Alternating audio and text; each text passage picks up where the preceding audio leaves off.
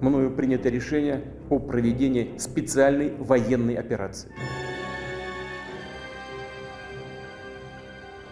Ее цель – защита людей, которые на протяжении 8 лет подвергаются издевательствам, геноциду со стороны киевского режима. Russia started an unprovoked invasion of Ukraine two weeks ago. This barbaric attack made by Putin has caused over 2 million people to flee away their homeland.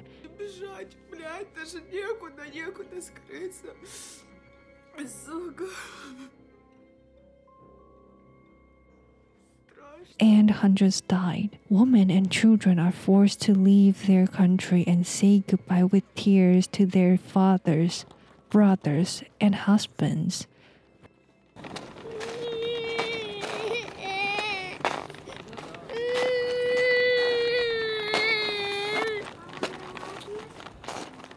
Russian soldiers are pouring into the country. Hundreds of thousands of brave Ukrainians carry their guns to fight against the powerful Russia. Russian soldiers with heavy artillery are bombing everywhere. They launch missiles to the residential area. People and animals are dying innocently. Putin called this a, a special operation. He waged a war with the nationalisms, dismissing the willingness of Ukrainians and oppressing the Russia press, detaining the protesters, and deceiving Russians. Even at the cost of sanctions, sacrificed hundreds of thousands of Russian soldiers to launch this unprovoked attack. The U.S. official says hundreds of armored vehicles have been destroyed, and each one contains Russian soldiers. His estimate of the number of Russian dead, five to 6,000 killed in action, and three times that many wounded. As our partners at the B- China is helping Putin because China is observing and wanted to do the same thing to Taiwan. And let's go back to the February. At the beginning of the invasion, the whole world was watching this Ukrainian crisis. But the small island called Taiwan, not Thailand, Taiwan, just located next to China, was terrified by this unprecedented attack. What Putin said just right before the invasion, denying the sovereignty of Ukraine and believe they are one country. Statements like that are exactly the same thing that Chinese have been telling for 30 years to Taiwan. 一九四九年以来，中国共产党、中国政府、中国人民始终 把解决台湾问题、实现祖国完全统一作为矢志不渝的历史任务。And I will talk about the China obsession with Taiwan later. So go back and see why Putin dared to invade Ukraine, even though Russia is under a series of heavy sanctions from the West, because China is on his back. Let's see back to the time when Donald Trump was the president of the United States. He was going to Make America great again. so he started a trade war against China to bring the job back to America. And also he wanted to put the influence back to the Pacific Asia. So he sold tons of weapons to Taiwan during the 2016 to 2020. Taiwan has spent 18.3 billion dollars on weapons. And at that time, China felt threatened economically and diplomatically. But after the outbreak of COVID and has made China into a worse situation, Australia, where China imports a lot of mining goals, asked China to help the COVID investigation in Wuhan. But China was so angry about it, and you know why? So angry China decided to sanction Australia by stopping importing any goals from them.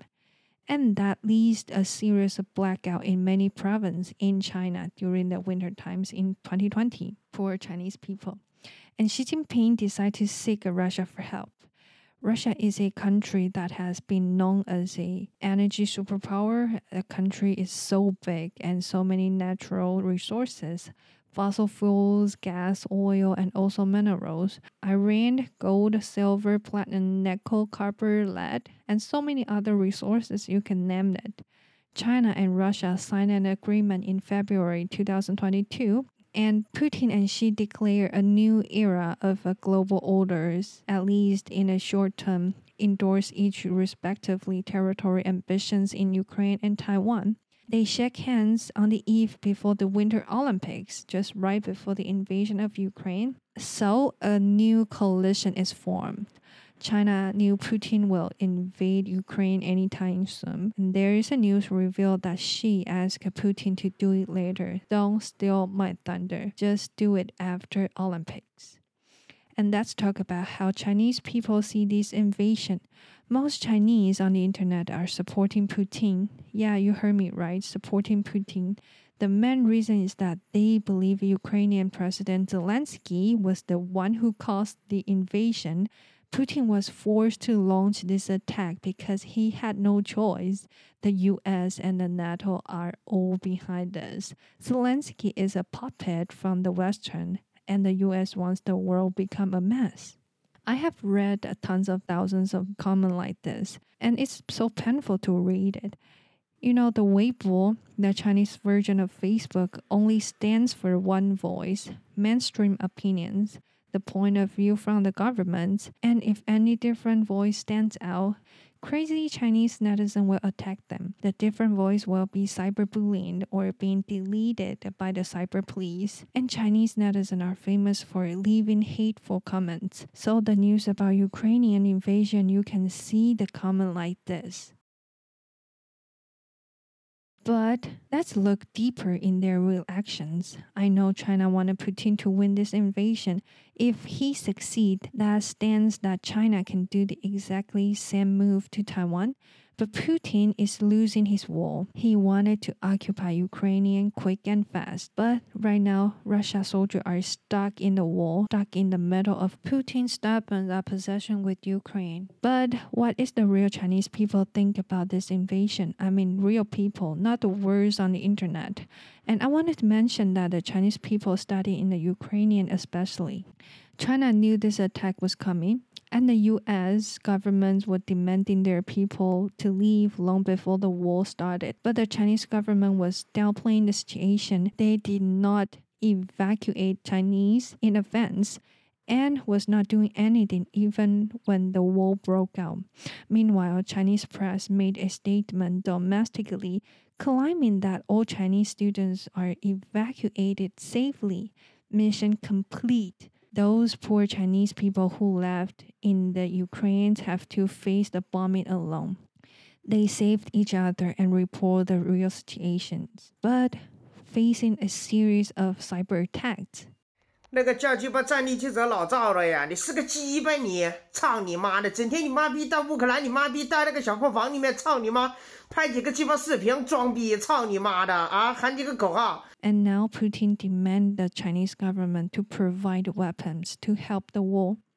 Those weapons will not only target at the Ukrainian but also Chinese. Will Xi Jinping agree to do that? That leads another different discussion. Xi is watching how US react on this. After the ugly withdrawal in Afghanistan made by President Biden, China and Russia are seeking an opportunity to complete their ambitions in Ukraine and Taiwan. China has made a big move first. There are growing tensions between China and Taiwan after August last year, but Taiwanese didn't care at all. China has threatened to attack Taiwan for over 25 years in their mind, China were just basically a paper tiger and did not dare to make a move. And most Taiwanese tend to preserve the status quo. They think if we don't look for independence, which means change the name Republic of China to Taiwan, and China will not attack. That's how Taiwanese deeply believed in. Also, TSMC, the world best chip making company, is based in Taiwan which also lowers the chance of invasion because the US government will not sit and watch this happen. According to the poll conducted in January this year, 60% of Taiwanese believed that the US will send their troops to protect them. But after the invasion of Ukraine, Taiwan has seen how Western government refused to send troops to help Ukraine fight against Putin, and that caused Taiwanese people panic. But why does China wanted Taiwan so bad? Back in the 1940s, China was in a civil war. The Kuomintang, KMT, and the Chinese Communist Party were fighting for a dominance over China. KMT lost and retreated Taiwan, including Penghu, Jinmen, Mazu in 1949 and in 1958, China launched an attack on Jinmen, and CCP was bombing Jinmen and Mazu over a month and trying to land in on Jinmen, but eventually did not succeed. The civil war has ceased, and the KMT moved to the whole government system to Taiwan and is thriving on the islands developing diplomatic bond with other country in the name of Republic of China for international recognition. Meanwhile, China underwent a very great famine. People were starving for years, but things were changing into a different phase in the next 50 years. China recovered from the disaster and developed their economy. Taiwan was an autocratic government but turned to the democracy in late 1980. But there is a problem. There are two countries stand for China. So CPP was recognized as a China during these years. Many countries cut off their relationship with the Republic of China, Taiwan. But CCP, China, really wanted to control Taiwan, this small island, even though they never really owned it. In the past 10 years, the situation in China was way too different than before. Xi Jinping was the leader of China, and he is a leader who emphasized on nationalism and patriotism. For example, Hong Kong returned to China in 1997, but in the last 10 years, China has destroyed the system that Britain had built for Hong Kong. China has passed a wide range new security law for Hong Kong, which makes easier to punish the protesters and reduce the city's autonomy. And also Xinjiang, as everybody knows, they are suppressing the voice of minorities by putting them into the concentration camps. They call re-education camps. But Taiwan is still the pen in China's ass. If China takes over Taiwan, it will be a very good example for voicing of those rebellions.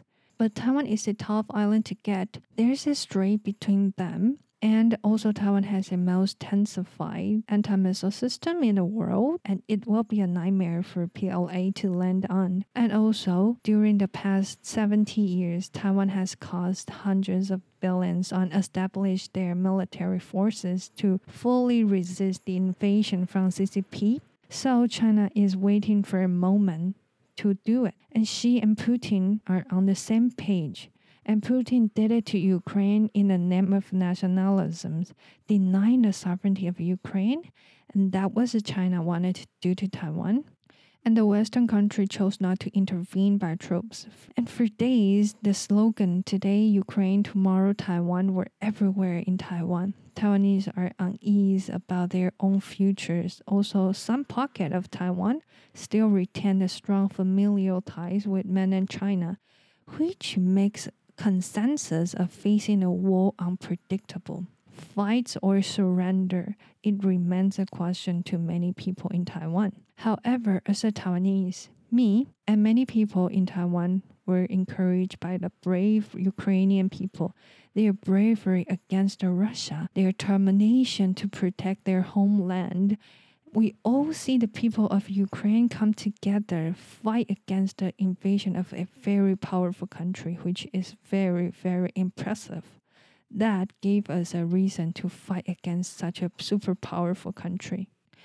And rumor has that China is going to launch an invasion in this fall because Xi needs to do something before the next 10 more years for the General Secretary of China. And while it happens, maybe strongly relies on this invasion of Ukraine, and we will see they will do it or not. So this is the end of the episode, and I wanted to wish all my best to Ukraine. And please don't forget to subscribe and like. See you next time.